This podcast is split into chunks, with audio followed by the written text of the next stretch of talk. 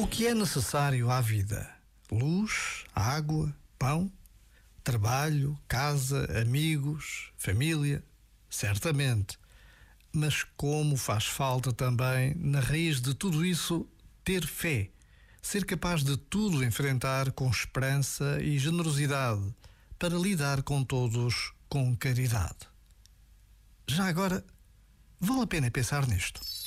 Este momento está disponível em podcast no site e na app.